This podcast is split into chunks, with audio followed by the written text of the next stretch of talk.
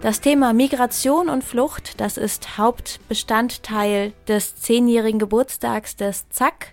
Und bei dem Thema Migration und Flucht, da stellt man sich oftmals große Flüchtlingslager vor, die irgendwo weit weg in Afrika oder dem Nahen Osten sind.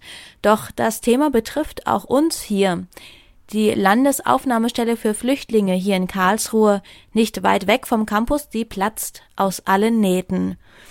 Für die vielen Flüchtlinge reichen die 930 Plätze momentan bei weitem nicht aus.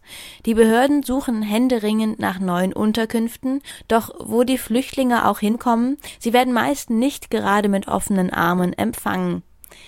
Die internationale Anna Lind Stiftung versucht dabei, einen Dialog zwischen den Kulturen zu schaffen, damit Ängste und Vorurteile gegen Migranten abgebaut werden.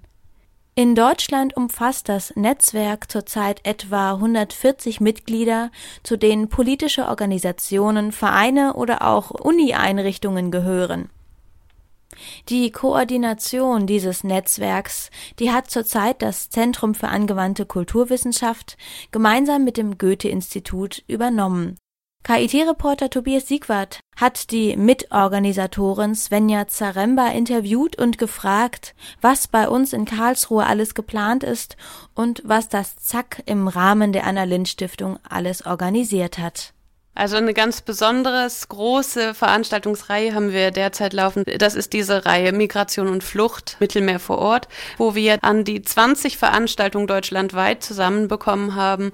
Dafür kann man alle Veranstaltungen auf unserem Blog verfolgen, wo wir eine Kamera in einem Koffer auf die Reise geschickt haben, der als Symbol für Migration jede Veranstaltung besucht und da ähm, dann Eindrücke quasi sammelt, die dann auf dem Blog zur Verfügung gestellt werden. Und nachdem der Koffer jetzt in ganz Deutschland auf Reisen war, kommt er jetzt zur großen Abschlussveranstaltung hier nach Karlsruhe, was im Rahmen des zehnjährigen Jubiläums des ZACs stattfindet am kommenden Wochenende. Und los geht es mit einer ganz bekannten Vortragenden, Dr. Auma Obama, und die hat auch einen ganz bekannten Verwandten. Ja, das ist die Halbschwester von Barack Obama, also er ist ihr kleiner Bruder.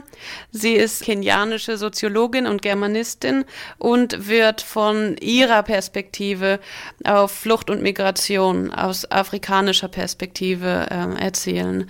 Wir sind sehr gespannt auf ihren Vortrag. Das beginnt am Freitag um wie viel Uhr? Das beginnt um 17 Uhr im Audimax des äh, KIT auf dem Campus Süd. Und weiter geht es dann mit einem weiteren sehr interessanten Projekt, das nennt sich Rosenwinkel, ein Roma-Projekt. Was hat es denn damit auf sich? Also es geht um eine Straße in Göttingen, die Rosenwinkel heißt und die eine Parallelwelt innerhalb Deutschlands, in der eigentlich nur Roma leben, die nicht wirklich ähm, Anteil haben an dem Leben in Deutschland. Daraus wurde ein Projekt entwickelt, was in ein Theaterstück gemündet ist, was dann ähm, im Staatstheater aufgeführt wird. Das Interessante ist, dass diesmal nicht wirklich nur über die anderen, nicht nur über die Roma geredet wird, sondern dass die aktiv daran beteiligt waren, dieses ähm, Stück zu entwickeln.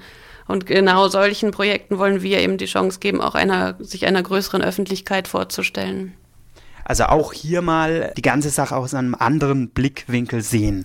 Am Samstag gibt es dann ein Wissenschaftsforum zum Thema die Heimat im Gepäck, Migration in Zeiten medialer Globalisierung.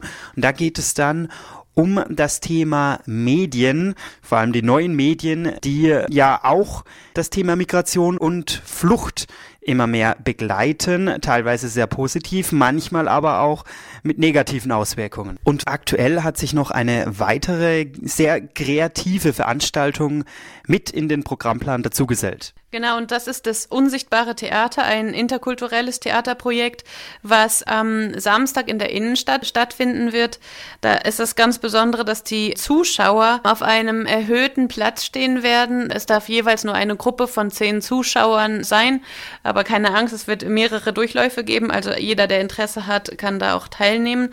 Und die Zuschauer wissen am Anfang gar nicht, wer eigentlich die Schauspieler sind. Wer sind eigentlich die Flüchtlinge, äh, die von den Schauspielern dargestellt werden. Und damit soll gezeigt werden, dass die Flüchtlinge unsichtbar sind und man ihre Geschichte überhaupt gar nicht kennt.